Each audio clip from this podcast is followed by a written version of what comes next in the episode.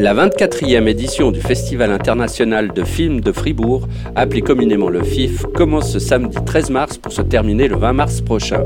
Une édition, comme les deux dernières, dirigée de main de maître par l'ancien grand reporter et journaliste de Libération, Edouard Vintrop. La compétition internationale comprend 13 films, dont un en première internationale et 12 en première suisse. 6 panoramas, un forum public autour des séries TV au Proche-Orient, 3 sélections de courts-métrages et de nombreux invités promettent une semaine riche en découvertes et en rencontres.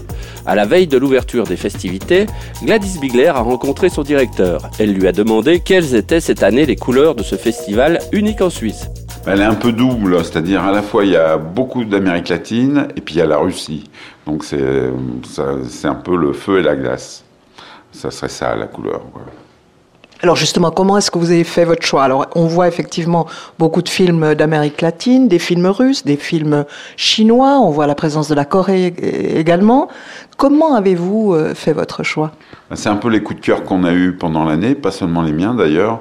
Euh, les Russes, c'était une sorte de projet qu'on avait déjà depuis deux ans, mais qui a été repoussé l'année dernière euh, parce que le le, je suis parti en Inde et que j'ai vu euh, une évolution du cinéma indien qui m'avait beaucoup euh, interrogé. Et donc, euh, j'ai préféré en, en, en, 2009 euh, axer le festival sur le cinéma indien, mais en fait ça faisait deux ans qu'on pensait à faire une incursion du côté du cinéma russe, qui est à la fois un cinéma proche et lointain, proche parce que la Russie, il y a une partie qui fait partie de l'Europe, lointaine parce qu'en définitive, on connaît mal les films russes. Alors ça, c'est ça, c'était disons le projet qui existait depuis longtemps. Pour les autres, c'est des coups de cœur.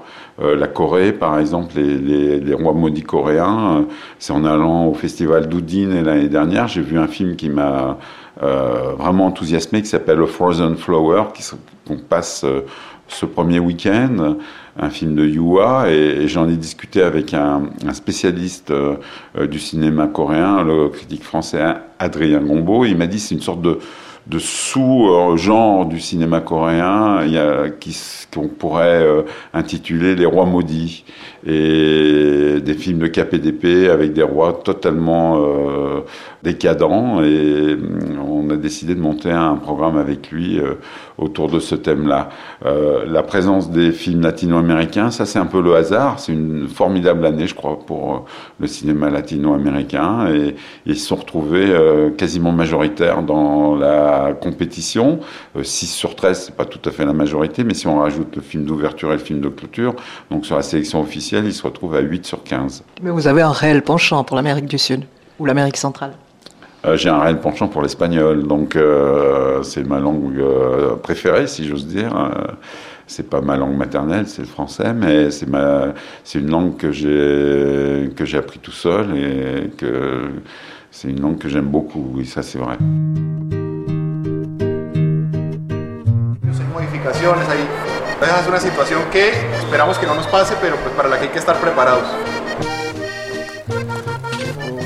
Dígame tiempo para llevar con hambrita, Manny, porque estoy cansado. Eh, Jules no puede engordar para poder re re representar bien a Fermín. Se estaba muy gordo y me tocó rebajar 8 kilos.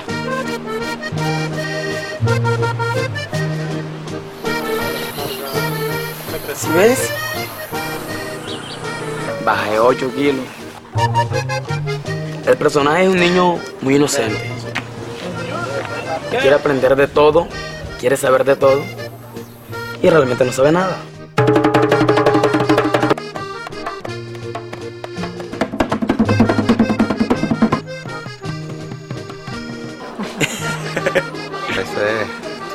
Ah, pues, y no es para vos. La guasamalleta. La pendeja del manduco. Voy para el set. Desde el cabo de la vela Guajira.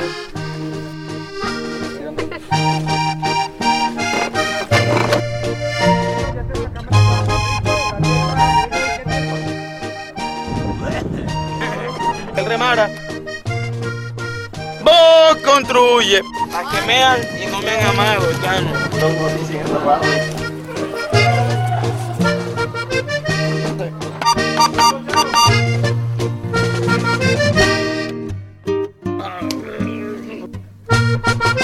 mienta, niño. ¿Qué personaje hago? Jul, ¿puedes venir, por favor? Chao. Alors, on connaît l'étiquette euh, qui collait au FIF de, de, de films du Sud. Je crois que vous avez réussi à décoller cette étiquette. Alors, euh, quelle est l'identité aujourd'hui du FIF? C'est de montrer des films euh, qui, auraient des difficultés à arriver euh, sur les écrans suisses ou, ou alors qui auraient des difficultés à rencontrer leur public. Euh, les films russes, il y en a deux, trois quand même qui ont été, par exemple, distribués en Suisse mais ils n'ont peut-être pas eu euh, le public qu'ils méritaient. Mais on en passe 19, euh, donc ça en fait encore, encore 16, qui eux sont quasiment inconnus du public suisse. Donc voilà, si on prend les Russes, c'est un peu un prototype de ce qu'on veut faire, c'est-à-dire montrer des films qu'on n'a pas l'habitude de voir et, qui valent le coup d'être vus. Mais quelle est la différence, par exemple, entre le Festival de Fribourg et celui de Locarno? Ah bah, le festival de Locarno, par exemple, sa compétition, elle, est, elle a des règles euh, que nous n'avons pas. Nous, on a une beaucoup plus grande liberté. C'est à la fois la force du festival de Locarno et, et ses difficultés. C'est elles doivent passer euh, que des premiers et seconds films en compétition. Nous, il se trouve qu'il y a beaucoup de premiers et seconds films, mais c'est un peu par hasard.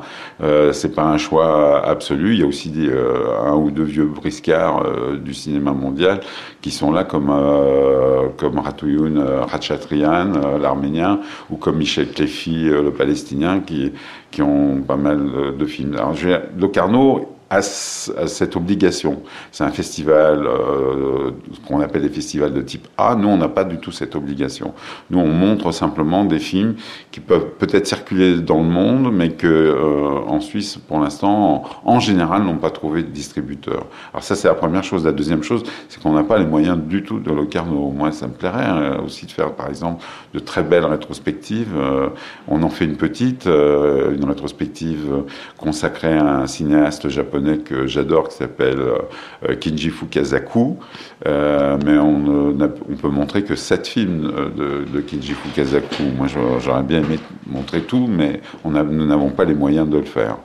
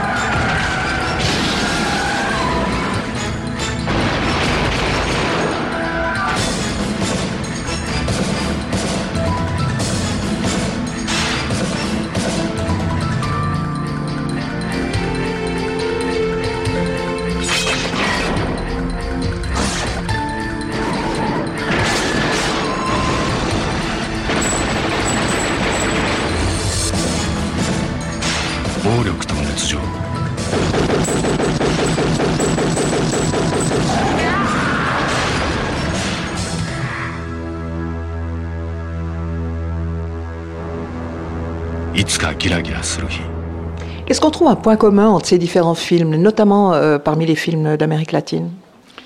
Alors il y a autour de moi, moi ça m'a moins frappé parce que je suis très sensible à l'individualité des films, c'est-à-dire et, et, moins leur thème. Euh, autour de moi, on m'a fait remarquer que beaucoup de films traitaient des problèmes des frontières, par exemple. Mais moins les films d'Amérique latine, sauf évidemment les films mexicains qui ont toujours la grande frontière du Nord euh, euh, comme euh, sorte de, de, mur entre eux et les pays de cocaïne que représentent pour eux les États-Unis, que pour d'autres euh, pour d'autres films, notamment les deux films du Caucase que nous montrons, euh, donc un film géorgien et un film arménien. Où là, évidemment, il y en a un qui s'appelle même Frontière, Border, Saman en, en arménien, et l'autre s'appelle The Other Bank, c'est-à-dire de l'autre côté. Donc euh, vraiment là, ça ne peut pas être plus clair. Euh, Norteado aussi, donc le film mexicain euh, Norteado, c'est donc quelqu'un qui part vers le nord et, et enfin c'est quand même qui a perdu le nord et c'est sans doute il y a un rapport à la frontière, mais en fait c'est peut-être un peu forcé. Je pense qu'il n'y a pas de, thème euh, euh, dominant, ou alors le thème dominant, il est dominant dans 4 ou 5 films sur 15 films que nous présentons. Alors, le Festival de Fribourg, c'est aussi une compétition, vous l'avez dit, le regard d'or. Deux mots sur cette compétition? Ben, Cette année, on a eu, je crois, pas mal de chance. Euh, on a été en contact avec des, cinéastes qui finissaient leurs films avant qu'ils les aient complètement terminés, et ces films se sont retrouvés dans certains euh, festivals majeurs, donc on les a récupérés après. C'est-à-dire, je pense que par exemple un film comme Rompecabezas, s'il n'était pas allé à Berlin, il aurait été récupéré par une des sections de Cannes, et nous n'aurions pas pu le montrer, par exemple. Et c'est pareil euh, pour des films comme Norteado.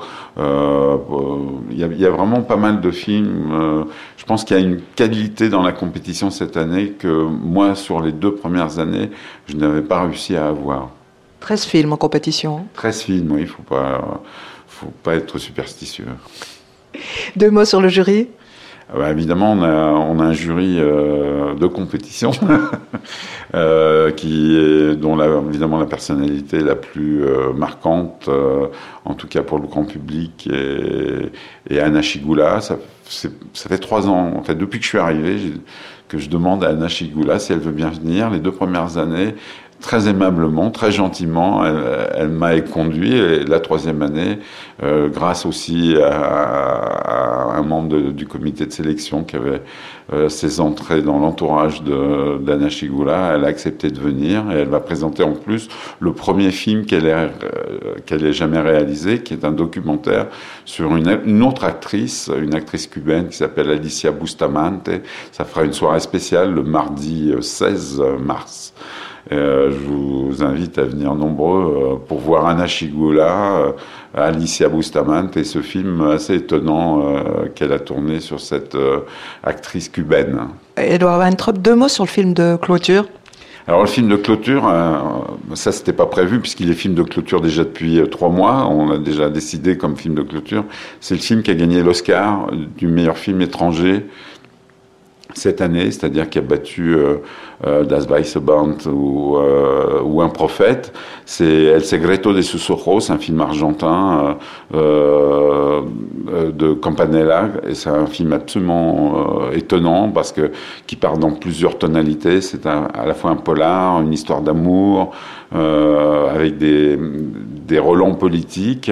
Et nous passons donc une fois en clôture, et puis on fera une after clôture le dimanche à 18h. Pour, le grand public Exactement, pour que tout le monde puisse profiter du film qui a gagné l'Oscar, c'est-à-dire qui succède à Slumdog Millionnaire et qui a vaincu euh, Das Weiße Band et un prophète euh, dans la dernière ligne droite. Je vous remercie.